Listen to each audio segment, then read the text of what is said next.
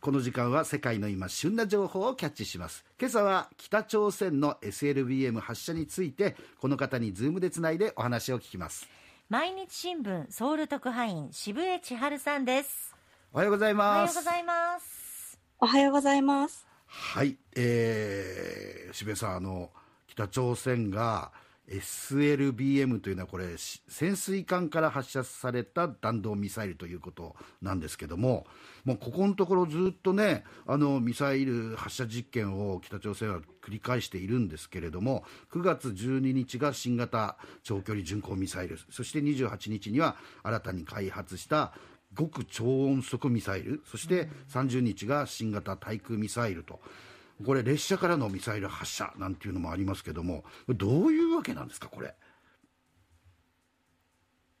ん？渋谷さん？ん聞こえ、はい。あ渋谷さん？ごめんなさい、ちょっと音声が今、聞こえたんですけれども、大丈夫ですあか聞こえてますか、はい今聞こえてます僕が言ったの聞こえました？あのえ、あの、大丈夫です。あ次から次に北朝鮮がいろんなミサイル実験やってますけども、発射実験を。これなんでこれだけ立て続けにやってるんでしょうかね？そうですね。まあ、あの、今年に入ってからの流れとしては、はいえっと、まあ、もともとアメリカでですね、今年初めにバイデン政権が発足しましたよね。はいはいで、あの、当然トランプ政権から、まあなんか方針が変わる可能性もあるので、うん北朝鮮としては、まあ出方を伺ってたところがあると思うんですよね。はいで、それがまあ、あの、バイデン政権が、まあ、非核化を最終目標にしつつ、うん前提条件なしの対話を、まあ、対話に応じるよう求めてるんですけれども、うん。まあ、それに対して、まあ、北朝鮮が、まあ、その、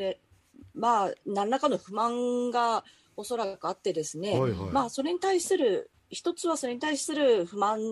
の表れの部分もあると思います。それと、もう一つは、あと、北朝鮮としてはやっぱりアメリカと対話するって言っても、うん。まあ、うまくいかなかった時のことを考えざるを得ないわけですよね。はいはい。で、まあ、軍事大国のアメリカに対抗するには、やっぱり核・ミサイル開発を今の状態でやめるわけにいかないと。はいで、北朝鮮が最近、まあ、主張しているのは、まあ、今年1月のですね、朝鮮労働党大会で、まあ、開発5カ年計画を提示してるんですよね。はいその国防科学とか兵器システムの。で、それに、まあ、あの、準じて計画通りやってるだけだと。で、自分たちは、あの、正当な自衛権の行使をしてるだけだという主張をずっとしてますね。もうそこは変わらないわけですね。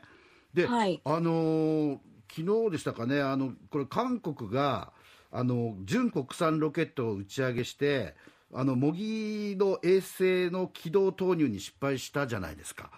はい。これであのムーン大統領は一応ロケットは成功したんだとで衛星の軌道投入が失敗したから、まあ進歩なんだみたいなことを言ってますけどもそのあたりは結局要は韓国がロケットを上げるってことはですよ。これロケット日本もそうですけどロケットを上げるってことは要はミサイル技術とこれ一緒なわけですね。要は弾道ミサイルを飛ばす技術があるっていうことだからこれを韓国が隣でやっちゃったら北朝鮮は、いや南でやってるんだからうちもやっていいだろうっていうむしろむもっと言うとミサイルじゃないんだよ。衛星を飛ばすためのロケット実験だよっていう口実を与えたっていうような見方もあるというふうな報道もあるんですがどうですかそれ韓国内ではそれ。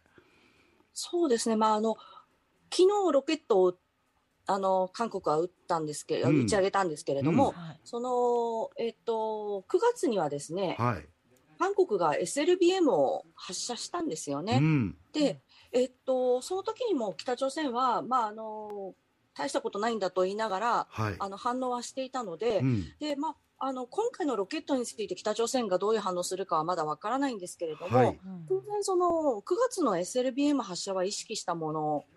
だと見ることはできると思います。あなるほどね、だから韓国もその要は潜水艦から上げるミサイルを、えー飛ばしたので、うちもやるんだっていうことで、まあ、やったっていうのが一つですね、今回の SLBM そうですね。えー。はい。で、あのーそのまあ、そういう韓国のロケットの失敗は、韓国国内ではどんなふうに受け止められてます？そうですね。まだあの、まあ、昨日の今日なので、うん。まだちょっと、あの反応まだまはだ分かりにくい。ですけ。ども、まあ、ただ、あの、韓国としてはですね、はい。やっぱりその700、高度700キロまで、はい。一応衛星を運べたというところは、うん。やっぱり成功なので、まあ、あの、最後のその衛星をですね、軌道にまあ、ちゃんと乗せて回すはい。というところに失敗したんだけども、やっぱりなうん。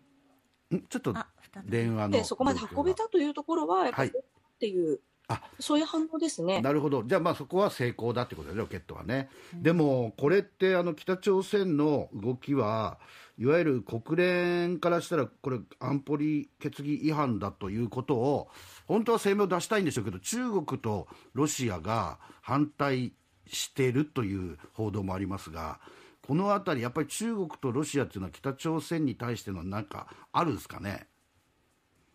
そうですね、まああのもう中国とロシアがそういう声明とかを出すときに、はい、まあ、反対するっていうのはもうずっと続いていて、やっぱうん。りその安保理の課題っていうのは足並みが揃わないうん。と、やっぱり声明とか出せないとうん。いうところにあるんですよね。うん。ただ北朝鮮としてもやっぱり安保理の動きは気にしてる様子がありまして、やっぱええ。昨日の朝にですね、まあ、安保理の会合に合わせて、やっぱりそのアメリカと同時に、あの安保理がそのそういう反応をするんだったら、あのそれはあのき危険な触媒となりうるというようなですね、うん。あの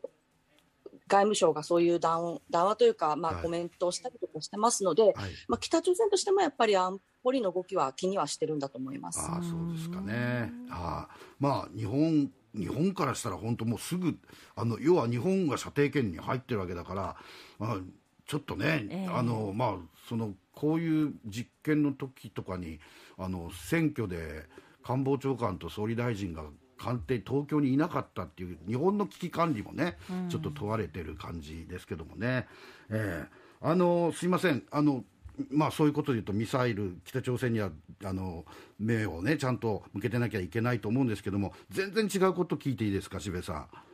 はい、今、世界中で話題になってる、イカゲームって、あのネットフリックスのドラマ、ご覧になりました？私ね、実はあの最初のちょっとの部分しかまだ見れてなくあて、ちょっと見ました？ええ、あの今週、ちょっと時間があれば見ようかなと思ってるところなんですけども、ちょうど。それは韓国国内ではどうですか、もう、だってネットフリックスの社長が、これはもうものすごい、世界中の大ヒットで、ものすごいこう価値のあるコンテンツだって、ね、言ってるぐらいですから、国内でも話題でしょ？そうですね、あの韓国の人と会うとですね、もう必ずなんかあのイカゲーム見たかというような、あの、会話が始まるので、うん。あのすごい、まあ、あのいろんな人がその、